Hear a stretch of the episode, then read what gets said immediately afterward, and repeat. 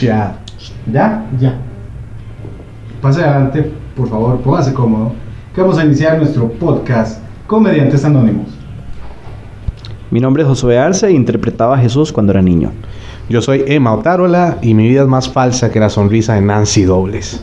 Mi nombre es Mariel Berrocal y me da mucho miedo las mariposas. Mi nombre es Sergio Altamirano y fui, fui virgen hasta los 25. Wow. Mi nombre es Cristian García y apuesto un moco a que usted no fue virgen hasta los 25. Un moco es una apuesta mierdísima, ¿verdad? Como ser virgen hasta los 25. Sí, exacto. Ay. Damas y caballeros, este es nuestro podcast Comediantes Anónimos. Bienvenidos, espero que nos acompañen y hoy vamos a tener algunos temas bastante random de los que queremos que ustedes en algún momento participen en nuestras redes sociales. Y el tema flash de la semana lo presenta Josué. ¿Cuándo cortar a alguien de la vida?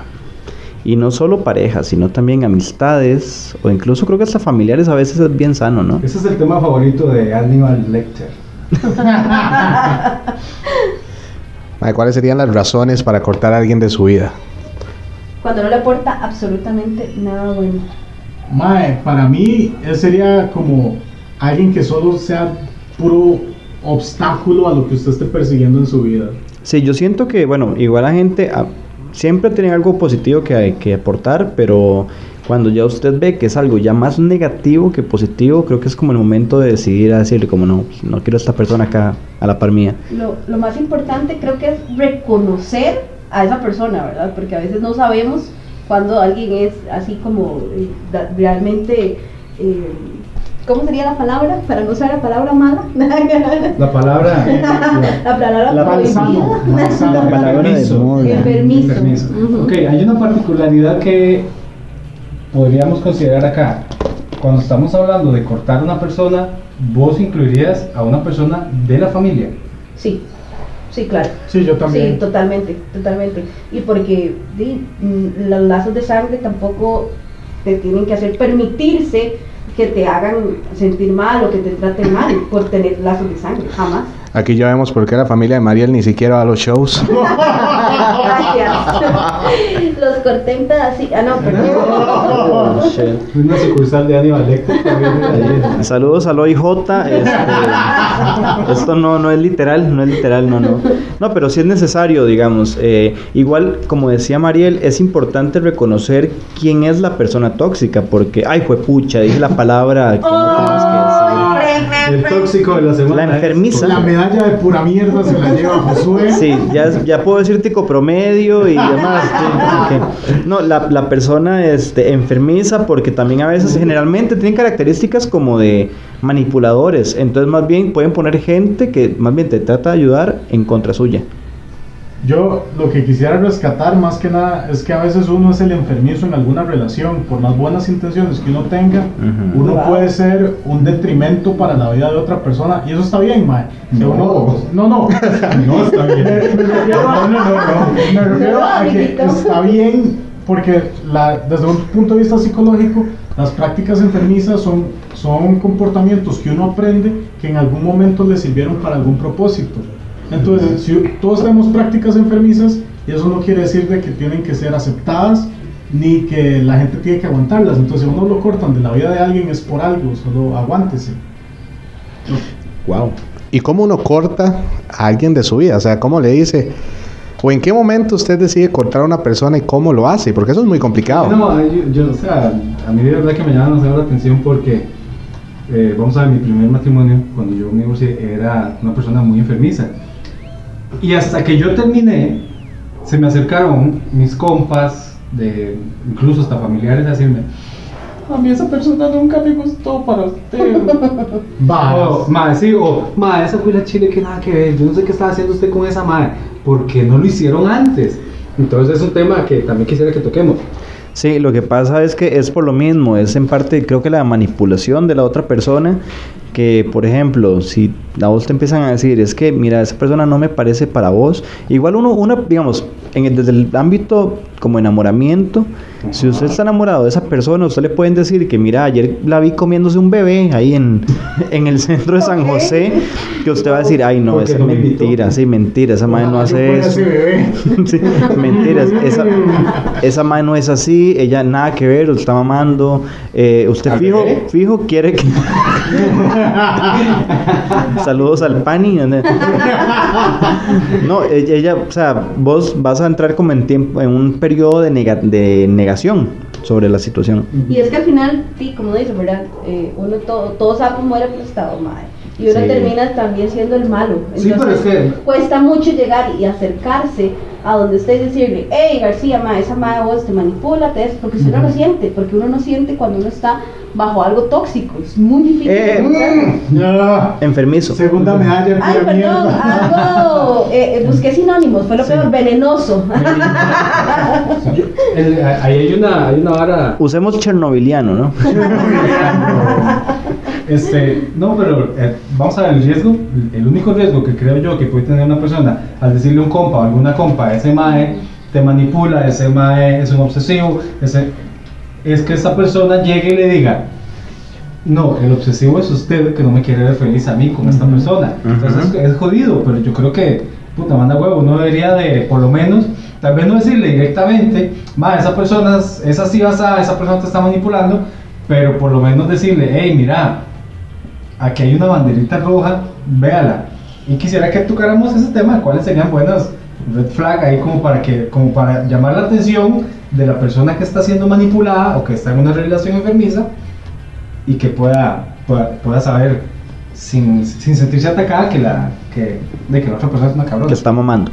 Yo, yo quisiera aportar dos cosas y antes de hablar de, esos, de esas banderas rojas que dice Cristian, el ser humano se acostumbra a todo, mae. Hay una metáfora muy tuanis que es que cómo adiestran a los elefantes. Cuando los agarran bebés, les ponen una cadena y los amarran a un poste. Y entonces los maes no tienen la suficiente fuerza para romper el poste. Cuando el mae crece, el mae piensa que con esa cadena no se puede mover más de ahí porque así creció toda su vida.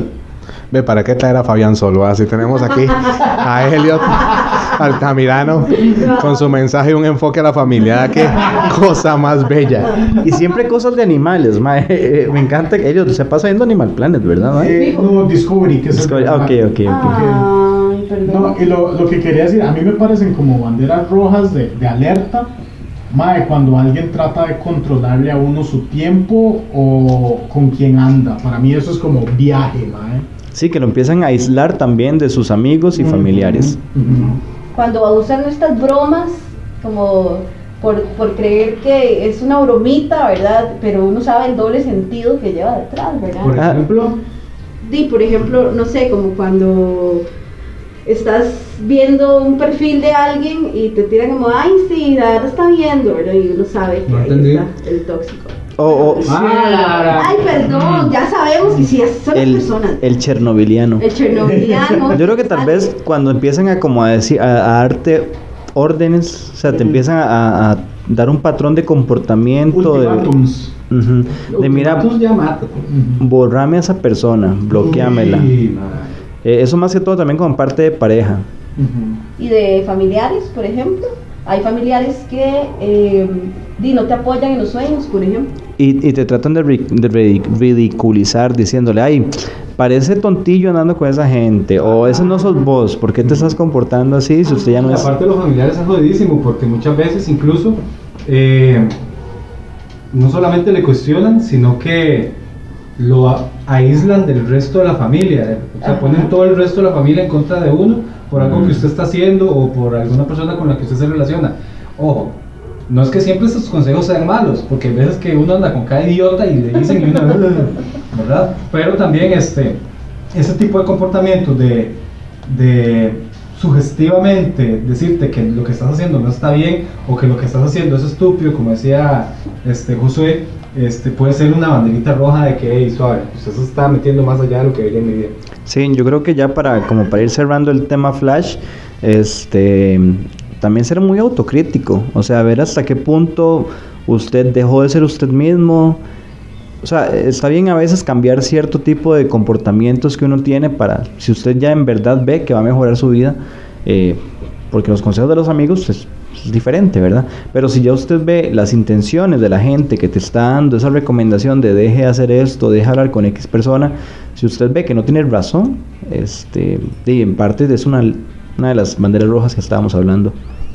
Sí, es que es, al final es tener el carácter para saber autoevaluarse y también el valor para cortar a alguien cuando no es necesario en su vida. Vamos a tener personas que vamos a tener que eliminar. Incluso pueden ser muy cercanas. Hay que tener el valor para hacerlo. Simple y llano como eso. Tener en cuenta que uno siempre tiene un sistema de soporte, ya si sean los amigos que no son chernobylianos, o si usted tiene una pareja que no es chernobyliana, eh, toda esa gente siempre lo puede apoyar a uno para llegar a, a la conclusión de cómo sacar a, a la gente que no le sirve a uno de la vida.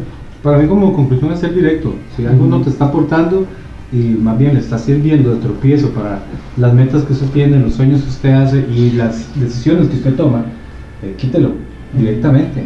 Y no hay nada mejor que quitar esas cosas de su vida, o esas personas de su vida. Directo, vaya, dígale, hey, gracias por todo, pero chao. Yo, yo soy muy pura mierda, entonces yo lo que hago es un, ghosting al suave y solo me desaparezco. Sí. Si alguien que está escuchando esto le dice ghosting es porque ya, lo siento. Chernobyl. Por chernobyliano. Ay, Y con eso cerramos nuestro tema flash de la semana y pasamos a nuestro tema principal. El tema principal del día de hoy es el siguiente. Descontento laboral.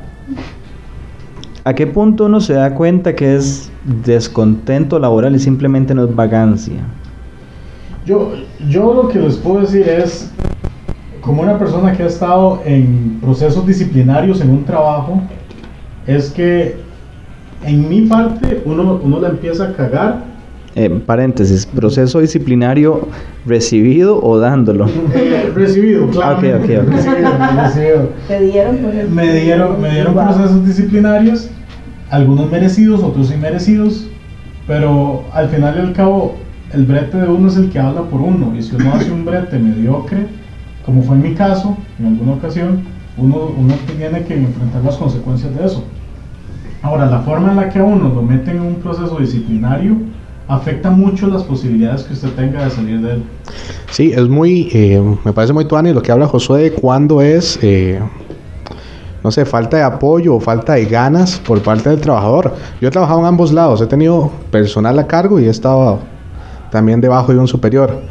Ay, hay personas que entran a un trabajo y que uno dice, man, o sea, qué clase, o sea, te pasaste de soñador, weón, o sea, ya, ya, bajale un nivel a ese.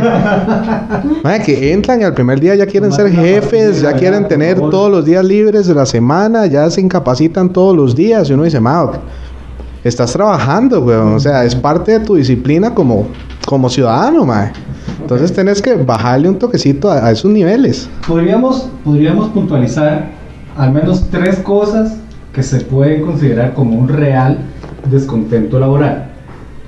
Yo iba a hablar de los jefes. Ok. El jefe Sí, tiene- Punto número uno, los jefes cabrones. Tiene muchísimo que ver porque eh, hay una, de hecho hay un estudio que lo oí en algún lugar, ¿verdad?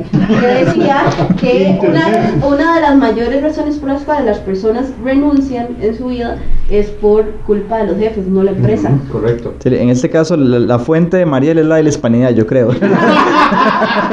Gracias. Cita bibliográfica, coma, vaya a lavarse el culo.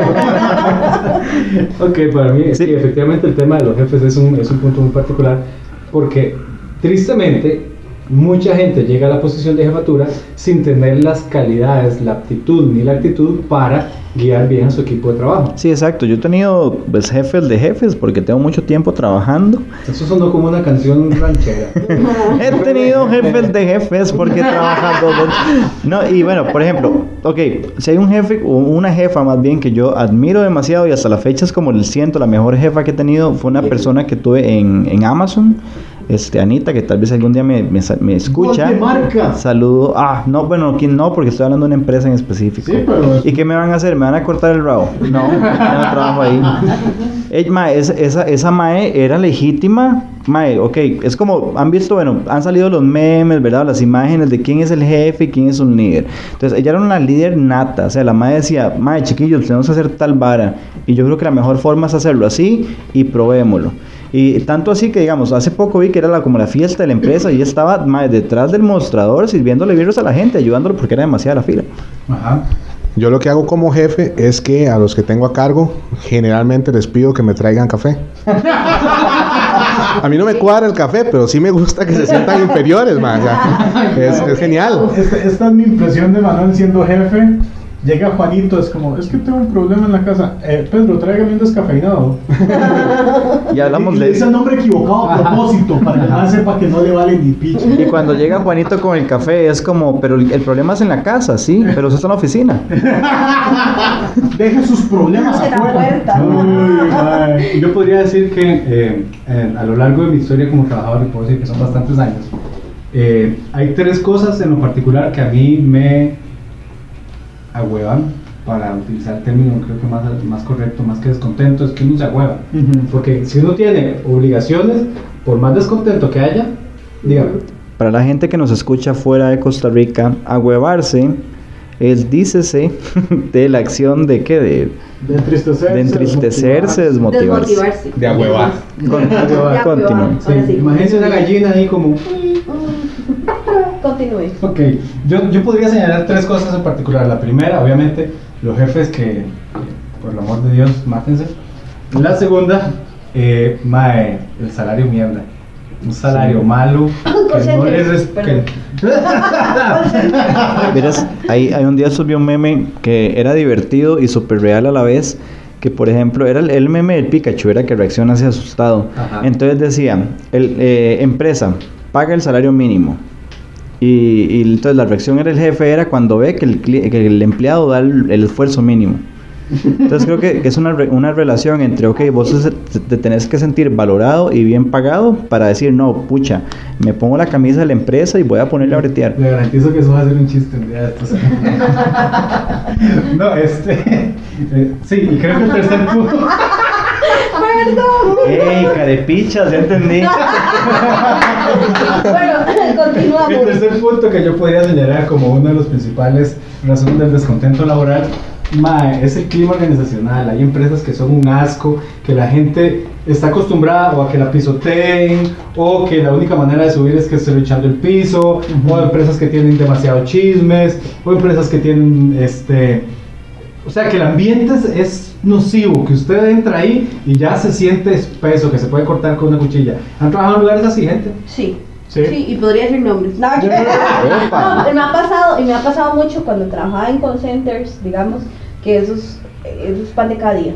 En esos lugares usted, eso es lo que usted ve y eso es lo que se vive y lastimosamente es donde ahorita hay una gran cantidad de personas laborando, digamos, los call centers ahorita son, yo los veo como las maquilas modernas, digamos. Sí, bueno, ok, ahí me lo va a cagar, no.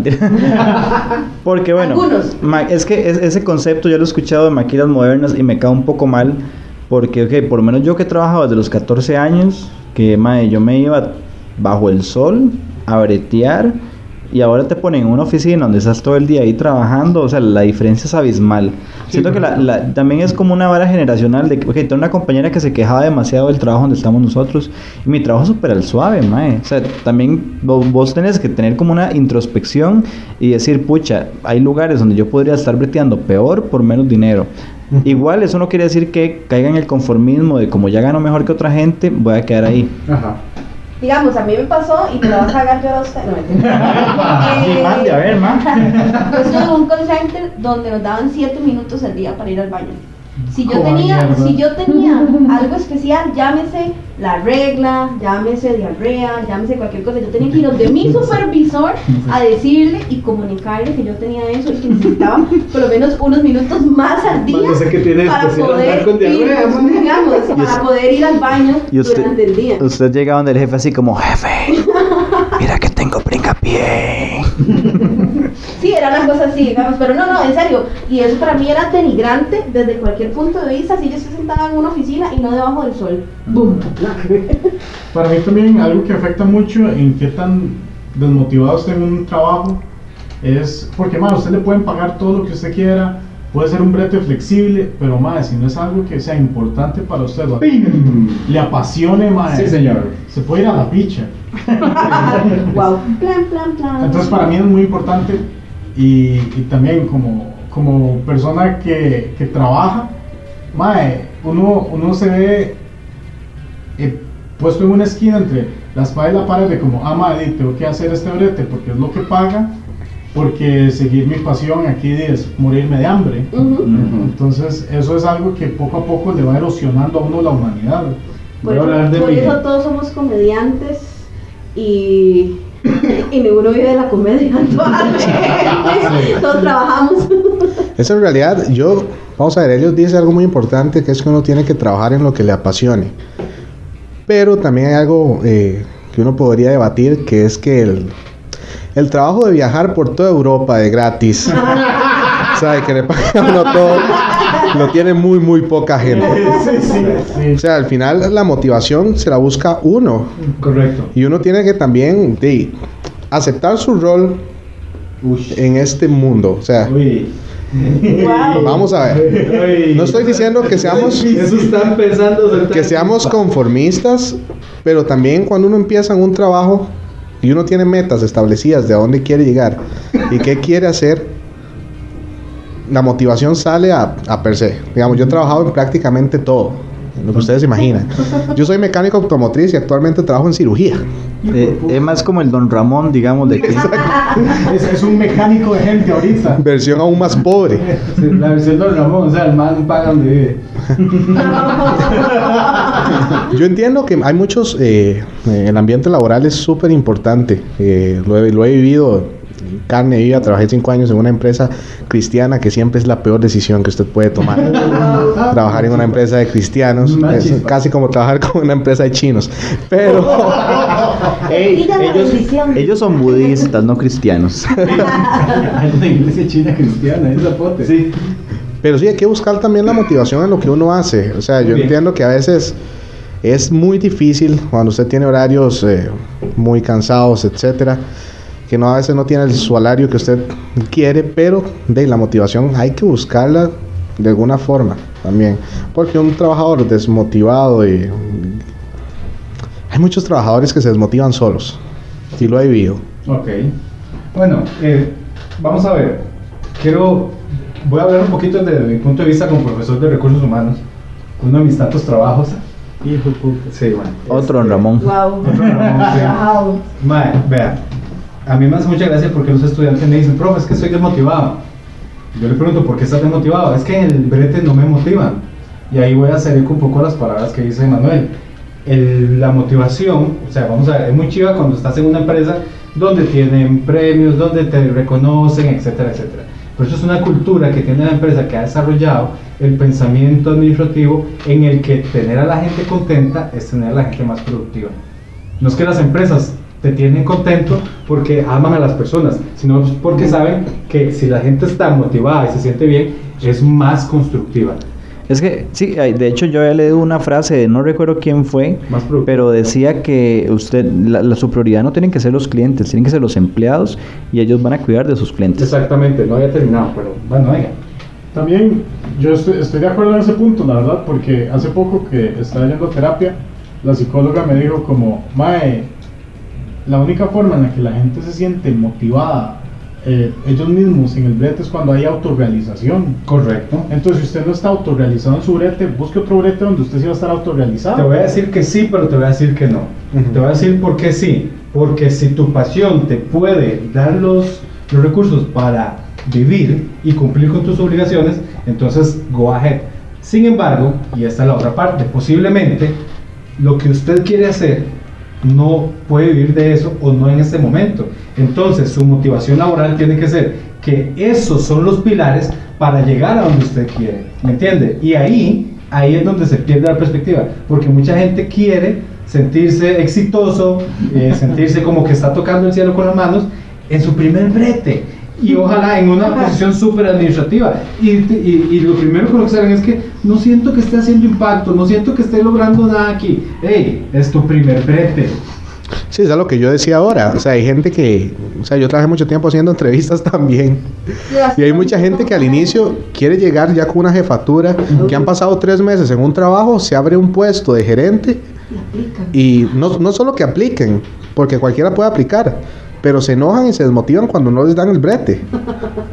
O sea, mae, por favor, o sea, tenés tres, tres meses en el brete y ya querés ser el jefe. O sea, También hablemos un poco, perdón, de la, digamos, de la brecha que hay ahorita, porque por ejemplo, están los dichos los millennials, que pues somos todos, ¿verdad? Pero hay Sí, una, una- sí, pero hay una parte de una generación de nosotros que son como los últimos, yo no sé cómo se llaman la Los millennials tardíos. digamos que quieren todo ya Sí, los y están acostumbrados a ya y están acostumbrados a yo quiero ya y si esto no me motiva y no quiero por ejemplo hay una empresa que no puedo decir el nombre pero eh, a- ahorita en Japón empezó con un piloto de trabajar solamente cuatro días a la semana. Ah, sí. verdad de lunes a jueves.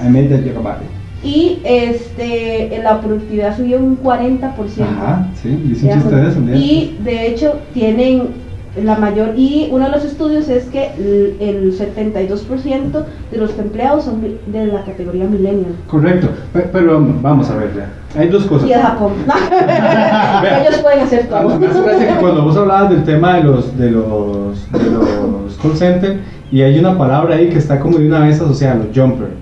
¿verdad? Ajá. ¿Y por qué es que se mueven de un lado a otro? Número uno, porque no se sienten bien. Número dos, porque no les pagan lo que ellos quieren. Y número tres, porque no se sienten exitosos. Entonces, mejor voy a pasarme a la siguiente empresa que parece que sí podría hacerlo. El tema es este.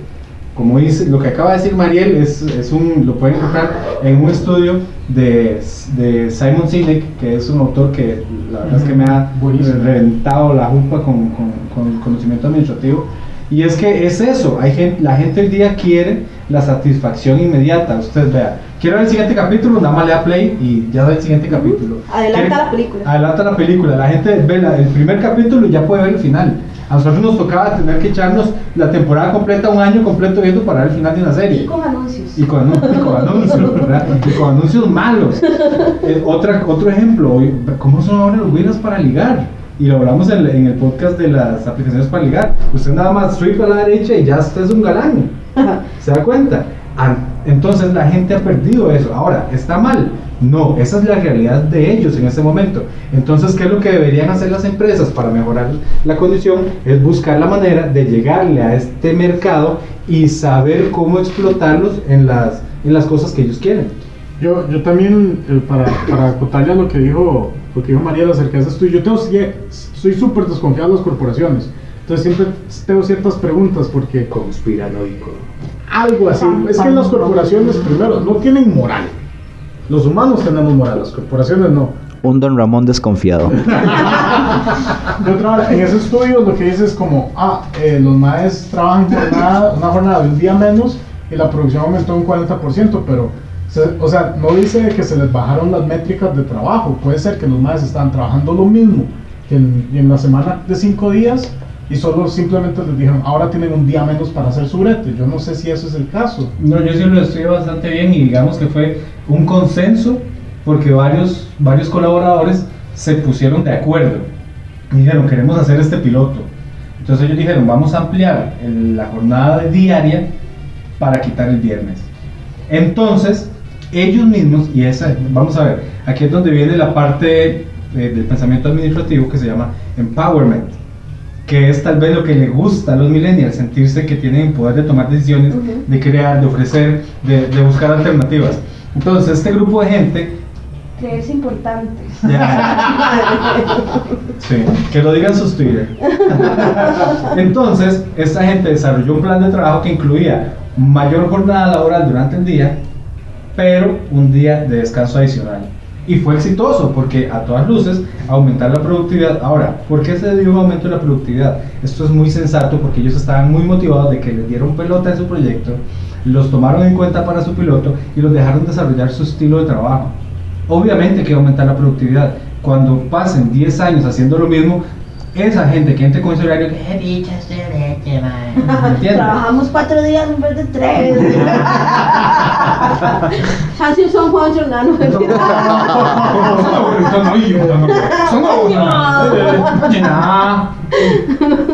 Diga, ¿qué vas a decir?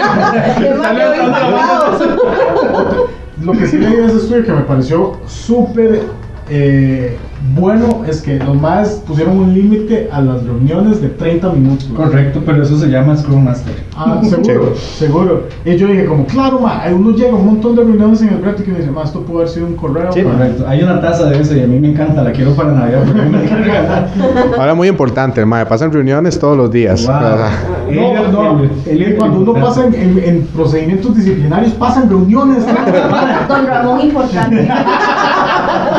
Bueno, este, yo aprendí algo un día de estos y lo estaba compartiendo y la verdad es que quiero compartirlo en este momento para usted que nos escucha si no se siente motivado. No le deje esa responsabilidad a nadie más. Número uno. La responsabilidad de la motivación depende de usted. Está levantando la mano, se está rascando la ceja. Yo estoy levantando la Ok, mano. pero se va a terminar este punto para que usted proceda con singular entusiasmo. Singular entusiasmo. Este, el círculo de la motivación es así. Si usted no está haciendo nada, usted está desmotivado. Y obviamente que no va a haber resultados de nada. Entonces, ¿qué es lo que usted tiene que hacer?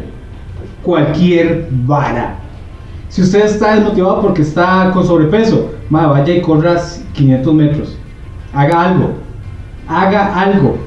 Eso lo va a llevar a ver algún resultado. Resultado que no tenía cuando no estaba haciendo nada, echaba ahí en una esquina desmotivado. Cuando usted ve un resultado, ¡pum! Usted se motiva. Y cuando usted se motiva, tiene más energías, más fuerzas y más aptitud para hacer más cosas. Y esas cosas van a darle mejores resultados. Eso se llama el círculo de la motivación. Ok, eh, siguiendo con ese tema, eh, que ya debemos haberlo cerrado, porque esa motivación, vea, me llegó. Sí. Papo, yo voy a Oiga. salir a correr esos 500 metros. Como un mensaje del hermano Pablo. pa. Me llegó genial. Bueno, pero eh, es que, vamos a ver, yo creo que el tema de la motivación es tan relativo. Porque lo que decía Mariel, o sea, pongámoslos en, en dos balanzas. Que un call center, usted tiene 8 minutos para ir al baño. Ay, pero usted va a un call center.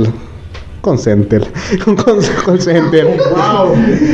Ay, en, la, en la parte del almuerzo hay futbolines, hay puff, ay, les dan motivaciones económicas a cada rato, ganan mil dólares por, se- por mes. ¿Qué? O sea, ¿Dónde? en todos los call centers. O sea, Quiero aplicar ahí. vaya a cualquier call center y busque a alguien que gane menos de cuatro tejas. Le podría decir un nombre, es más, dos concentros. De alguien que trabaja medio tiempo de tres horas. o sea, es, Ah, bueno. es muy relativo. No, no. Vos pones a alguien con una persona, cualquier persona que trabaja en una tienda en San José Centro Ujú. y le decís todo lo que tiene la gente de call center, Ajá. a ese maestro se va, pero en carrera. Correcto. Y usted se está quejando por 8 minutos de ir al baño. O sea, ¿cuánto ocupas para ir al baño? por Sí, sí. día? Diarios. El maedeme esa diadema de una vez. ¿Dónde marco? ¿A dónde la pizza party? Deme a vaya. Deme a vaya. Yo a eso me refería cuando les dije que si en algún trabajo no se sienten apasionados, busquen otro. Tal vez usted no lo llena estar en un cubículo y tener 8 minutos para ir al baño, pero tal vez vender tenis ahí en Penny Lane, gol de marca, autogol, tal vez sea lo suyo, mae. hay que experimentar. Pero, pero está hablando mal, entonces tal vez no, no cuenta como gol de marca. A menos que me pongan unos cachos. Otro gol de Sí, ok. Entonces, en base a la motivación de Elliot, si a usted no le gusta su brete en la tienda, postule para ser diputado. Usted puede. En la menos lo pega. Sí, y, igual, o sea, yo sé que la situación en el país tal vez no está tan bien y en otros países de Latinoamérica está peor, pero este, mae, también, o sea, usted busque un trabajo más adecuado a lo que usted quiere hacer. Por ejemplo, yo estoy estudiando gastronomía para ser chef. Yo en la empresa en la que estoy, a menos de que le quite el brete a la gente del, del catering service que sirve el almuerzo, no hay forma en que yo escale con mi, con mi, este, con mi estudio. Bueno, no podrías estudiar si no tuvieras ese brete. Exacto, o sea, yo estoy ahí, bueno, primero, yo estoy ahí primero porque, bueno, la empresa me gusta, el trabajo me gusta y es mi plan de aquí a unos años, mientras yo termino mi carrera y busco algo ya en mi, en mi, en mi carrera, pues. 15, Pero- 20 años. Mm, como 10. Y nada más, chicos, para los que están ahí aterrizando un poco el tema, di, cuiden el brete. Sí. La verdad es que Sí. está muy difícil, está, está, la calle está dura, dura, en, un, dura. en un momento donde el 12% de nuestra población laboralmente hábil no encuentra en dónde trabajar, si usted tiene un trabajito, ve a ver de dónde se motiva papilla. Ujú. O haga stand-up comedy.